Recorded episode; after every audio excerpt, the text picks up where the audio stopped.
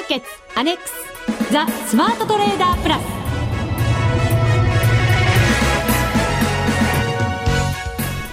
こんにちは内田まさです。この時間はザ・スマートトレーダープラスをお送りしていきます。ザ・スマートトレーダープラス。まずはこの服を呼ぶアドバイザーお二人をご紹介しましょう。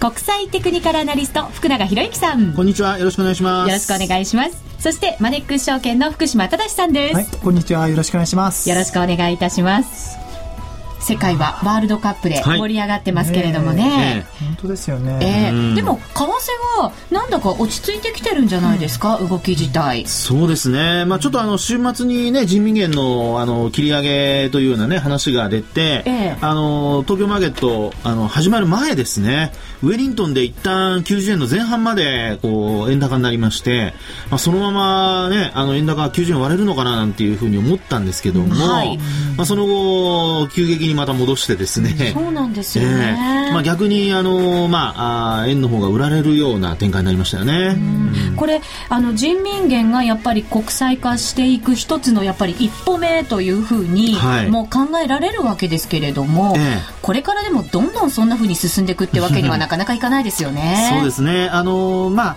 えー、どうしてもやっぱりこれまでアメリカの方からですねいろいろこう圧力がかかっていたところとそれからやはり今週末26日から G20 がね開催されるということもあって、まあ、何かしらアクションをちょっと起こしておいた方がいいのかなと、これやっぱうまいですよね。中国のね、はい、で実際にあの出たレートはですねほとんど変わってません それがまあ一番のポイントだったんだと思いますけどね。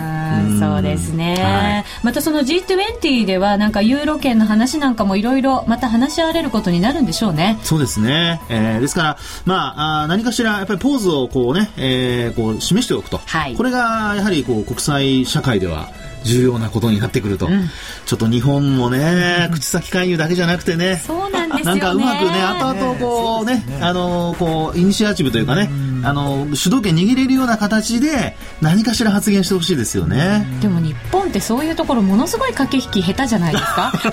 はっきり言っちゃいましたけど。まあそんな、身も蓋もそうですよね。まあもうこの辺にしておきましょうかね。はい。さてリスナーの皆さんにも本当にたくさんの方々に加わっていただいた FX ダービー、はい、先週の月曜日で、ね、あの一応1回目はゴールを迎えたということになるんですね。はい、なんだか私ダービーが終わったらちょっとこう寂しい感じの夜をですね 過ごしてるんですけどね。さんトレードだけじゃなくて他の楽しみも 思い出していただかないと。もっとね趣味とかね、はい、もうなんだか人生イコールトレーダーな雰囲気にね なってきちゃってますけど。そこまでやっぱり集中してもらったのは嬉しいですよねやっぱね、でもまだまだダービー2回目3回目控えてるじゃないですか。そうだ。そうなんですよ、私はだからあのちゃんとチャート広げて見てますよ。すごい。毎晩ちょっと内田さんなんか だいぶ力が入ってますね。そうですよね。まさか優勝しようなんて思ってません？狙っちゃいけません？あ来ましたよこれは。リスナーの皆さん。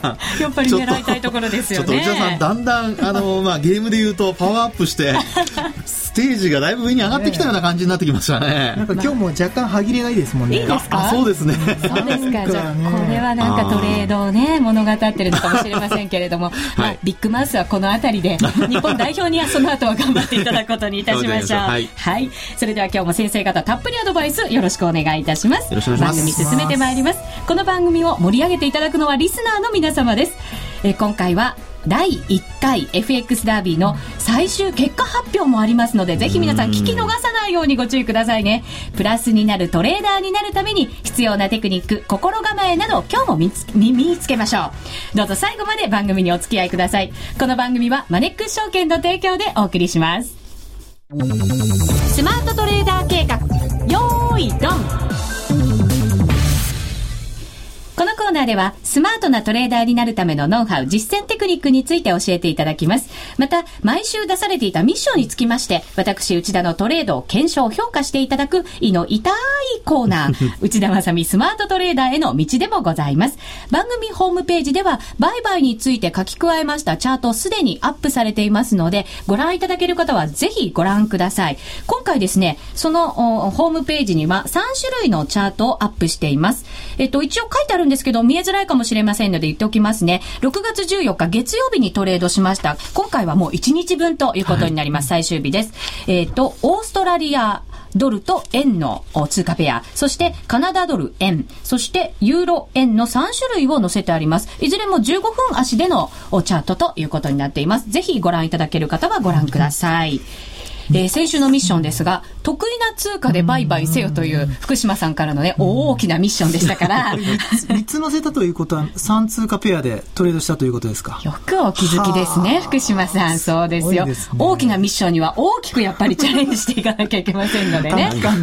なんかビッグマウスはまだ終わってないような感じですね。まだまだいきますね。はい。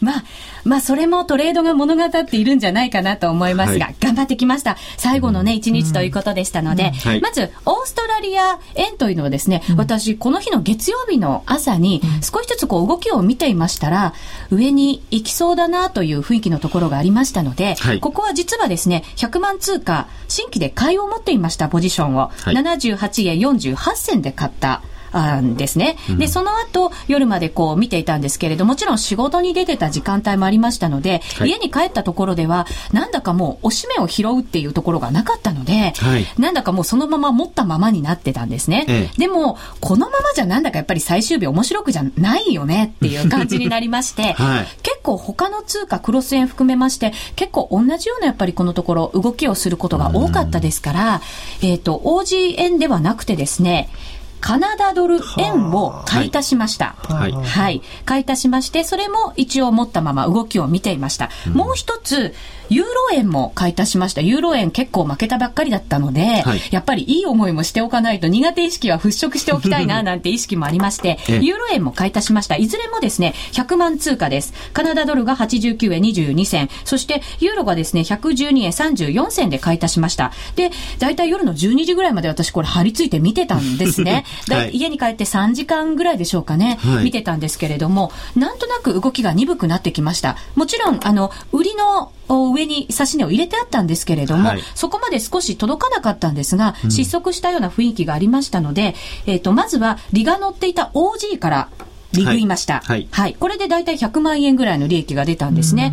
で、そろそろかなと思いまして、カナダを見てましたら、カナダもなんとなく失速してきた感じがありましたので、続いてカナダも利確をしました。はい、これで大体、えー、50万円ぐらいのプラス。そしてユーロ円結構鈍かったんですけれど、えっ、ー、と、少しずつやっぱり動きもこれも鈍ってきましたので、それで12時、まあ前後ぐらいで利確をしまして、ユーロは30万円ぐらいのプラス、合計で180万円ぐらいのプラスということになりました。その後、はい、ギリシャの格下げが、うん。はい、4段階の格下げが発表されましたので、うん、まあ、いいところで利確できたかなと、これはまあ、後からの後付けの話ですけれどね。はい。一応それが最終日のトレードということになりました。はい。はい。えー、これは本当にあの、よく頑張りましたよね。最後、どうしてもやっぱり守りに入ってしまうところを、まあ、あのね、えー、番組の、おまあ、我々含め、いろんなスタッフが内田さんに、最後までやってよみたいな 話をガンガン言ってましたので。そうですよ。番組終了後に、守りに決して入るなと。そうですね。厳しく言われましたからね。まあ、それがですね、こんな形に出るとは、まあ、正直思ってなかったんですけれども。思ってなかったんですか、はい、あらあらあらあら。というのはどういうことかというと、はい、あの、まあ、オーストラリアドルの動きに合わせてですね、えー、カナダ、えー、ドル円とですね、あとユーロ円という形で、えー、それぞれまあ、通貨をですね、えー、まあ、買い増ししたというところですね。はい。で、ここでポイントになるのは、多分、あの、まあ、当日といいますか、10、その4日の段階で、まあ、内田さんが家に帰った時ですね、この時に、まあ、含み益があったということが、一つポイントになってるんじゃないかと思うんですね。安心感ありましたよね。はい。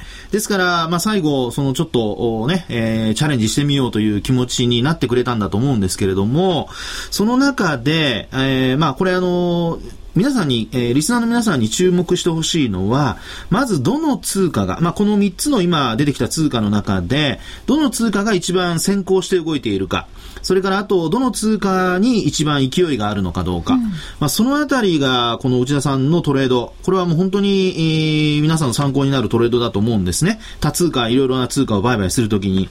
で、どういうことかと言いますと、はい、まずやっぱり、あの、OG 円のところで、えー、まあ、下げ止まったところから、まあ、ちょうど内田さんがそのカナダドル円を買い増しした時間帯、はい、この時間帯というのは15分足で見てみますと下髭の方がオーストラリアドル円、オーで、えー、下髭が長くなってまして、はい、これ見ますとあのボリンジャーバンドの真ん中のラインですね。このラインまで戻ってきてないんですよね。はい、終値ベースで。で、えー、それを見ているとですね、ちょうどカナダドル円で見ますと、ちょうど中間のそのラインですね、5本線の真ん中ラインのところで下げ止まって、えー、上昇に向かっていると。まあ、従いまして、トレンド的には、これ、えー、OG 円が引っ張ってですね、うん、えー、同じような動きをするカナダドル円が、まあ、あ追随するのではないかと。いう予測が立てられたところだと思いますね。はい、で一方でもう一つ、そのユーロ円なんですけども、まあ、こちらもですね、えー、全般的にやはり円があちょっと売られる体制になってきたところから、まあ、ちょうど順番もですね、えー、一番その下髭の長さで言いますと、オージー円が一番強くて、その次はカナダドル、うん、それから次がユーロ円ということで、まあ、あの、頭の中にそういった通貨の、その、まあ、順位関係というんでしょうかね。まあ、そういうのがああって初めて、こういうふうにこう変えることになると思いますので、まあ、今回はですね、この、まあ、買い増しをしたところ、それからあと、ポジションを外す局面でも、まあ、やはり一番強かった OG 円がですね、えー、高値を更新しなくなった。はい、まあ、そこのあたりで利益を確保する。で、他の通貨にそれも順次こう広げていくと。まあ、要は、あの、まあ、返済をですね、他の通貨も同時にこう行い始めるというですね、まあ、そういうふうなことにつながってますので、いや、今回本当にあのこのトレード、これは本当にあのね、内田さんが実際に行ったトレードなので、まあ、感心しきりでございますね、本当に。素晴らしい。本当に素晴らしいと思いますよ。最上級の褒め言葉来ました、今。もしかして。いやいやいや。来ましたよね、今。今来ました、本当に。素晴らしいと思います。おありがとうございます。はい、えー、福島さん見ていただいていかがですか？福永さんがもうおっしゃっている通りなんですけども、今回その、OG 円と、まあ、キャンドキャンドルと、はい、あのユーロでこうえ選んだこう理由って特にまあ、王子はもともと朝から持ってましたそうですね。あの、まあ、クロス円結構似たような動きしてたので、で、資源も、まあ、堅調な動きしてた分もあるので、その辺で黒線は狙ってたんですね。本当はドル円でやろうと思ってたんですけれど、動きすごく鈍かったんですよね。で、これはやっぱり一晩でやるのは結構きついかもしれないなって思った部分もありましたので、やっぱり動きが強いものがいいって思ったんですね。素晴らしいですね。あの、おそらくですね、ユーロがやっぱりこう、あの、財政不安でずっと下げていて、はい、少しこう落ち着きを取り戻している時だったので、でそのタイミングで多分他他のあのリスク回避で多分その5ドルとかキャンドルも売られていたっていうところを考えると、えー、そのユーロ落ち着いたことでおそらくそれ以上にこう買われやすい状況になっていたのかなと。なのでおそらく見ると分かると分かるんですけどユーロが一番こう戻り、戻りというか、はい、上げ方が弱いですよね。そうなんですよね。ね私もっとユーロ行ってくれるかなと思ったら、意外に鈍かったので、うん、あの、一応クロス円の方も勢いはあったんですけど、うん、あの、警戒しながら見れたので、それはすごく良かったかななんて思ったりもしたんですよね。なので、まあ、通貨ペアを、あの、うまく選べたっていうのが、やっぱり、あの、今回、良かったのかなと思います。あと、まあ、テクニカル的にも、こう、ね、せっかくこう、オシレーター系の、あのーえっ、ー、と、ストキャスト Mac で出していて、はい、まあ、あの、ストキャスで言うと、あの、いいタイミングで、あの、変えている、かつ、まあ、いいタイミングで売れているのかなと思いますので、うん、タイミングも良かったのかなとそうですね、うん、なかなかこう落ち着いて、一晩夜を過ごせたかなっていう雰囲気がね。ちょっと内田さん なんか成長したと言い言いたいとこですけど、はい、ちょっとね、えー、本当によく頑張ってくれて、はい、我々あのね、えー、嬉しい限りというところですね本当ね。よかったですね。ダービー最後でねこんな最上級の褒め言葉がいただけるとは思いませんでしたので。攻めてくれたのも良かったですし、結果もうまくね行きましたからね。白か黒しかないかなと思いましてですね、ここに来たら。いやいや、もう今日会った時の内田さんの笑顔でもう私は、ああ、今日はと思いました。そうですか。よかったです。伝わりましたね。はい、やっぱりね、表情もトレードにね、左右されますからね、いつも。ね、はい、えー、今日はもう評価、しがいがあるんじゃないかと思いますけれど、福島さん。ね。なんか、あんまり悩まないあの悩まなくていいかなっていう評価つけられそうです、ね、単純につけられそうですか、えーえー、もう評定平均3.5点を目指せ。内田正美スマートトレーダーの道ということでお送りしてまいりましたので、はい、福島さん今週の評価をお願いいたします、はい、えっ、ー、と今週はですねもうまあ福永さんからこれだけの本命の言葉ありましたのでえー、5と。おおいきましょう。素晴らしいと思います。素晴らしいですね。素晴らしい、はい、これじゃあ第1回のダービーは私無事に卒業できるってことになりましたね。いやいやもう無事どころか。大したもんですよ本当に。前回卒業できませんでしたからね。留年してましたから。いやいやね。ね。そうですよ。やっぱりゆとりを持ってでなおかついろいろねこう周りの背景こう見えるようになってくるとまあ、こういうふうにこう内田さんのようになってくるということですねそうですねなんだかほっとした1か月をね、今ここで締めくくったっていう感じがね、します。ありがとうございました。はい、以上、スマートトレーダー計画、用意ドンでした。FX なら、マネックス証券の FX プラス。現在、FX のサービスを提供している会社、世の中にたくさんありますよね。そんな中、マネックス証券の FX 講座が堅調に増えていると聞いています。なぜたくさんある会社の中でマネックス証券が FX トレーダーに選ばれるのか、私なりに検証してみました。まずは取引コストについて。取引コストといえば取引手数料とスプレッド。マネックス証券ではもちろん取引手数料は無料。米ドル円のスプレッドは2000からと低コスト。しかも1000通貨単位から取引できるため初心者の方にも優しいです。気になる取引ツールはとても使いやすく、投資情報も満載で、携帯電話の取引機能も充実。もう言うことありませんね。さらに皆さんに朗報。今なら新規に証券総合取引口座を開設すると、最大3万6千円のプレゼントキャンペーンを実施中。FX を始めるなら、マネックス証券がおすすめです。そろそろ始めてみませんか？マネックス証券で FX を。口座開設のお申し込みは、パソコンや携帯電話から、マネックス証券で検索。今すぐお申し込みを。FX は予託した証拠金額より多額の取引を行うことができるレバレッジ取引であり、取引対象である通貨の価格や金利の変動により、予託した証拠金額を上回る損失が生じる恐れがあります。お取引の前には必ず、契約締結前交付書面の内容を十分お読みになり、リスク、手数料などをご確認ください。マネックス証券株式会社、金融商品取引業者、関東財務局長、金賞第165号。ザ・スマートトレーダープラス。今週のハイライト。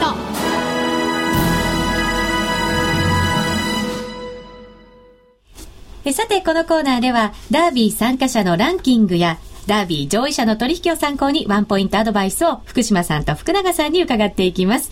それでは福島さん、はい、ダービー最終のランキングですね。はい、楽しみですね。楽しみですよね。実は私も自分の順位まだ知らないんですよね。ちょっとちょっとドキドキですよ。もう一度、景品のそうですね。ちょっと紹介してもらいましょう、はい、ご紹介させていただきましょう。はい、このダービーで見事優勝した方には、はい、全国共通百貨店商品券、なんと1万円分をドー。ンとプレゼントです。何か美味しいもの食べたりね、素敵なもの買ったりしてくださ い。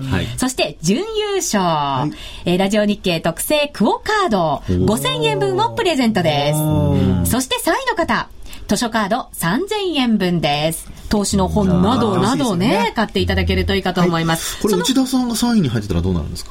本当ですよね。えー、これはですね、いただいてもいいですか？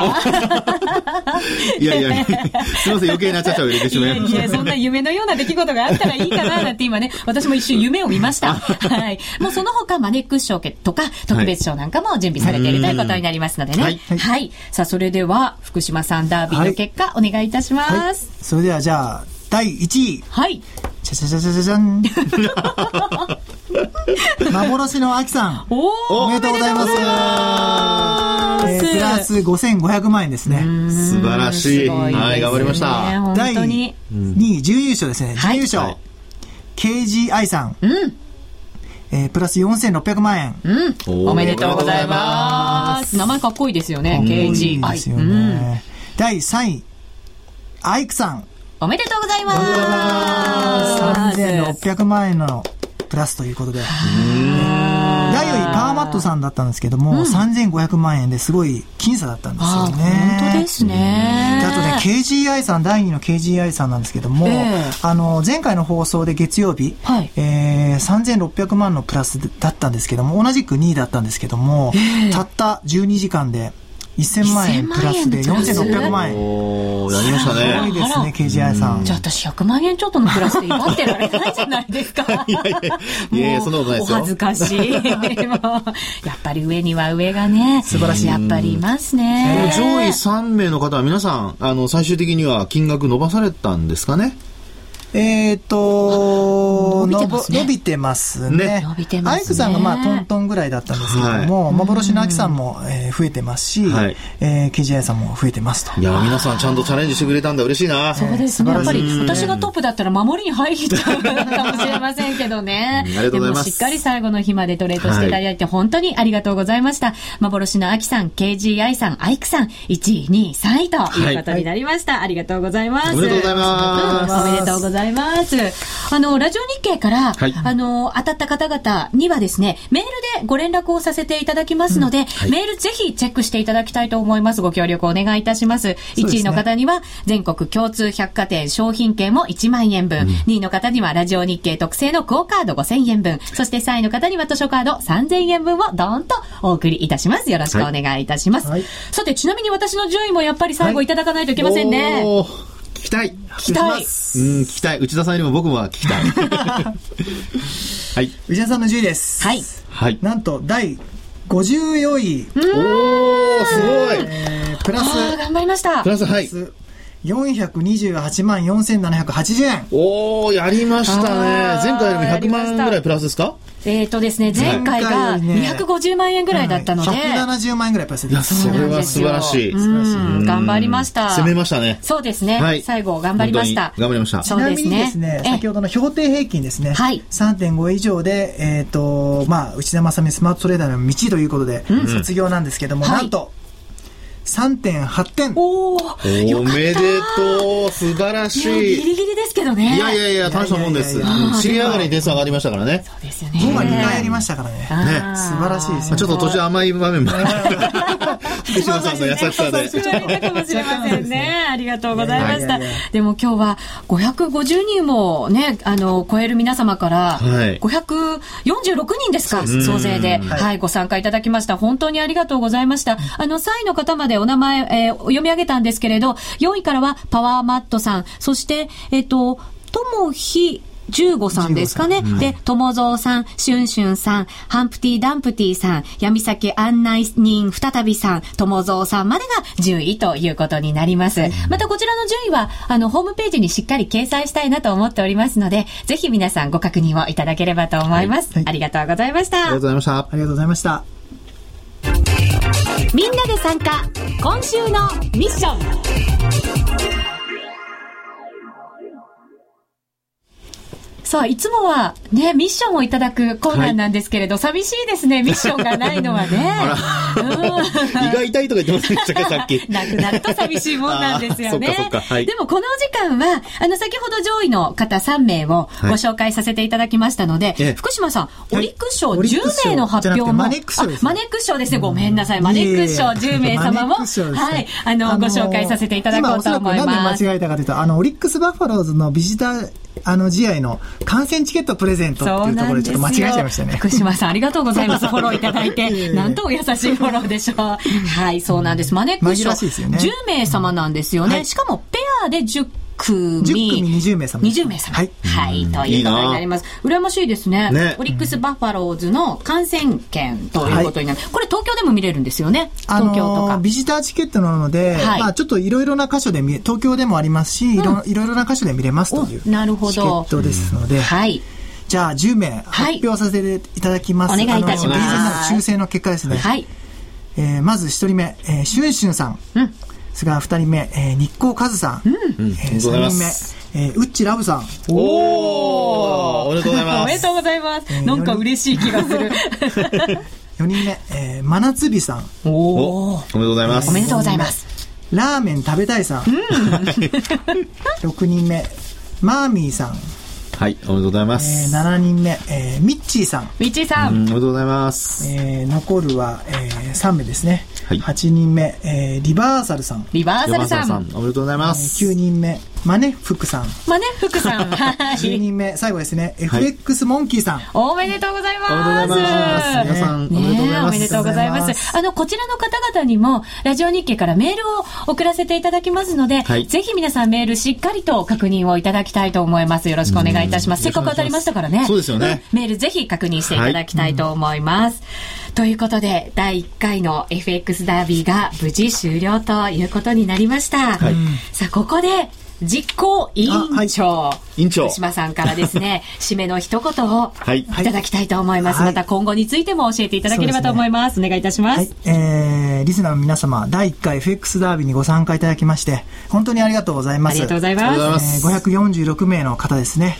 えー、今回はですね、えー、まあ出だしで、1位の、まあ、1位、2位と、こう、1位じゃなくて1位の方がですね、実は、日光和さんっていらっしゃったんですけども、はい、ずっとこう、2位、あの、2回目、3回目ぐらいまで1位でいたんですけども、まあ、いろいろこう、波乱があってですね、えー、いや、まあ、4回目、5回目と、こう、1位がこう、変わっていったりして、あの、比較的こう、上位が全体的にこう、変わっていった、えー、あの、ダービーでした。そうでしたね。で、あの、マイナスの方もですね、実は1000万円ギリギリマイナスの方もいらっしゃってですね、こういろいろこうトレードされてさあのしていただいたのかなと思っております。で、まあ、あの、今回 FX ダビーはですね、マネックスプラスのこう FX でもあの使っていただいたんですけども、まあ、今回初めて FX やった方って多分いらっしゃるんですが、あのー、まあ、本番の方にですね、あのー、もしよろしければ、こう、活かしていただいてもいいのかなと思っております。で、またこのダービーに関してはですね、2回目、3回目と、こう予定しておりますので、はい、まあ、今回振るわなかった方もですね、あの、当然こう、好成績を収めた方も、えー、2回目以降も参加していただきたいなと思いますので、うん、えー、ぜひともよろしくお願いいたします。そうですね。ありがとうございました。はい、本当にたくさんの方々にね、参加をいただきました。ね、盛り上がりましたね、本当ね。本当。皆さん頑張ってくださったんでね、本当ね。そうなんですよね。はい、あの、皆さん FX やられた中で、このダービーの中で疑問とか質問を持たれた方も多いと思うんですよね。えー、あの、これからですね、しばらくそういう質問なども皆様から受け付けまして、はい、この番組の中で解決していこうじゃないかというところもね、設けていきたいと思いますので、はい、ぜひ皆さん番組のホームページにご意見、ご感想などお寄せいただければと思います。ます。第2回目、第3回目、まだまだダービー続きますので、はい、その前にですね、皆さんのお悩みもしっかり解決していただいて、はい、第2回目、第3回目に臨んでいただければ、より勝率が上がるんじゃないかと思います。そうですね。ね。上位の方々のやっぱりトレードなんかもぜひ参考にしながらですね、うん、アドバイスじっくり、これからもいただいていこうと思いますので、よろしくお願いいたします。はい、よろしくお願いします。さあ、あっという間にお別れの時間近づいてきました。まあ私も頑張りましたけれども、あの、今までね、ダービーって何回かやってきたんですけれど、はい、初めてプラスになったんですよね。いや、でもやっぱり内田さんね、あの、トレードの中に成長の跡が見られますし、度胸もついてきましたし、まあこれ安定してね、これから、あの、なんとかね、えー、この状態を続けてほしいですね。そうですね。1か月間空くとまたちょっとね、変わっちゃうかもしれませんからね。うん、でも安定してやっぱり人生の中で長くトレードをできるってことが重要なんじゃないかなと思いますので、はい、でね、またこのトレードの中で一緒に学んでいきたいと思います。皆さん、はい、ありがとうございました。またぜひよろしくお願いいたします。はい、ということで、ここまでのお相手は福島さんと福永さんでした。それでは皆さん来週もぜひ聞いてくださいね。さようならこの番組はマネックス証券の提供でお送りしました。